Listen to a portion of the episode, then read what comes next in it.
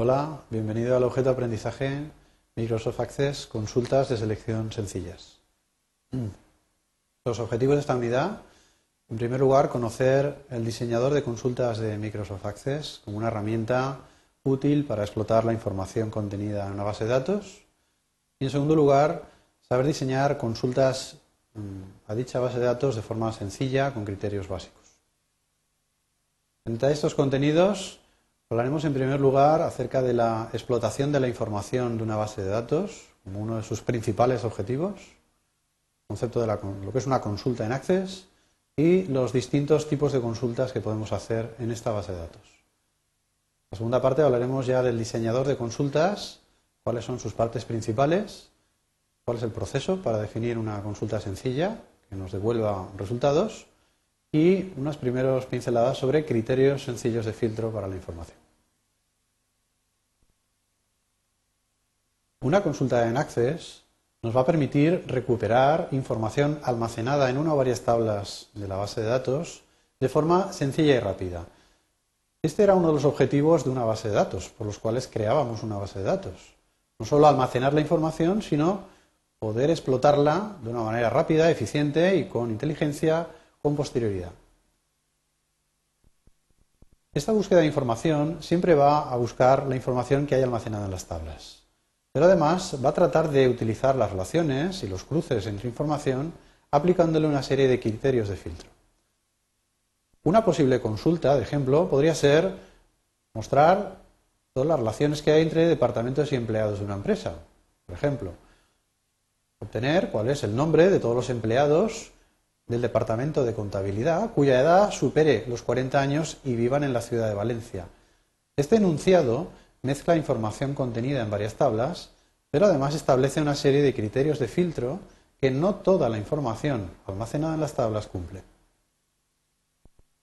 Para que un sistema de gestión de base de datos sea eficiente y pueda calificarse como tal, debe proporcionar una serie de herramientas para el diseño de estas consultas.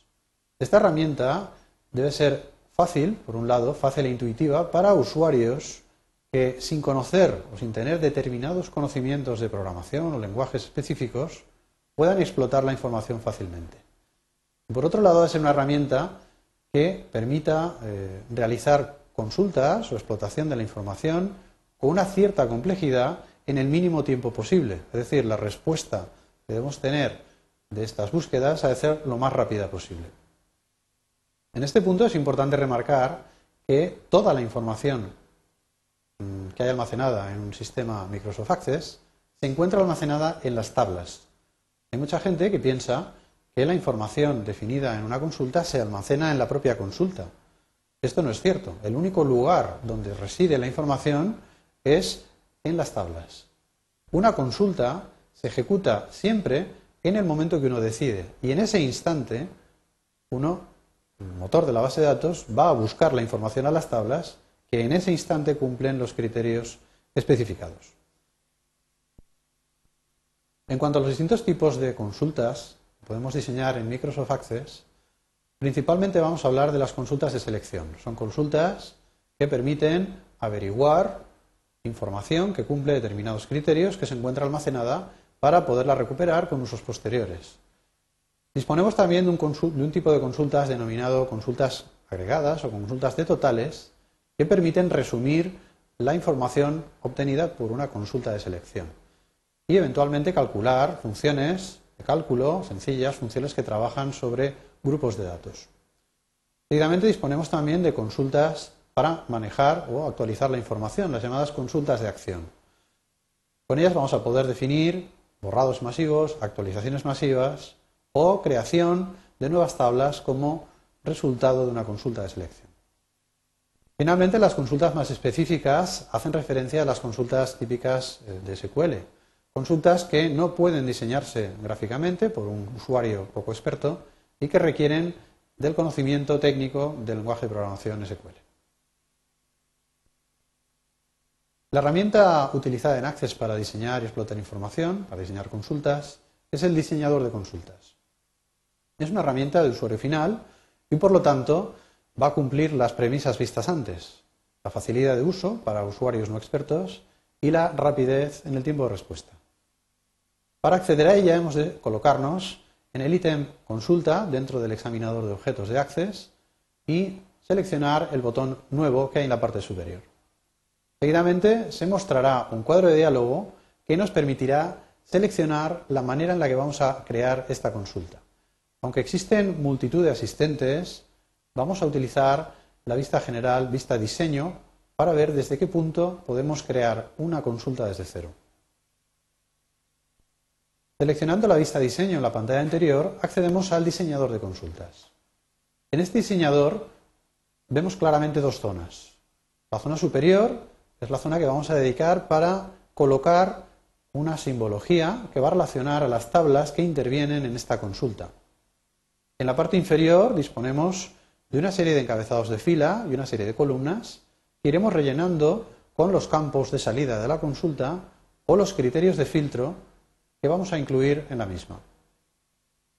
Por último, en la parte superior, en la barra de títulos del diseñador, siempre dispondremos de un nombre, será todo lo intuitivo que queramos, para poder guardar esta definición de consulta en nuestra base de datos. En cuanto al proceso para diseñar una consulta desde cero a través del diseñador de consultas, lo primero que debemos hacer es incluir todas aquellas tablas que van a formar parte de alguna manera en la pregunta que queremos formular. Esto se hace a través del cuadro de diálogo Mostrar tabla. Muestra una lista con las tablas que hay disponibles en nuestra base de datos. Seleccionando las tablas implicadas y dándole al botón Agregar, conseguiremos trasladar un recuadro que simboliza dicha tabla al diseñador de consultas. Una vez tengamos las tablas implicadas en la parte superior del diseñador, debemos indicar cuáles son los campos de salida de la consulta, es decir, cuáles son las columnas de la tabla o tablas que hemos incluido que queremos obtener como resultado de la consulta. Esto puede conseguirse haciendo un doble clic sobre el campo deseado en la parte superior. O también podemos conseguirlo haciendo un arrastre de ese mismo campo de la parte superior a la zona inferior del diseñador. Para cada campo que hagamos esta acción, veremos que se rellena una columna en la zona inferior del, diseñador. Seguidamente hemos de pensar en aquellos campos por los cuales vamos a establecer algún criterio de filtro. Es decir, campos que, aunque no queremos que se visualicen en el resultado, sí que van a ser necesarios para delimitar qué registros van a salir en ese resultado y cuáles no, para establecer una condición. Exactamente igual que en el punto anterior, podemos hacer un doble clic en dichos campos o arrastrarlos a la zona inferior del diseñador. Seguidamente estableceremos los posibles criterios de filtro de la información. Disponemos de una serie de encabezados de fila bajo el ítem criterios, debajo de las cuales podemos incluir expresiones, valores, operadores, que nos van a permitir filtrar aquellas columnas por un valor, un intervalo, una condición, un patrón de búsqueda. En el ejemplo, estamos filtrando aquellas personas cuya altura sea superior a 1,80. Esto lo hacemos colocando en el ítem criterios, justo debajo de la columna altura, una expresión evaluada como símbolo mayor valor 1,8.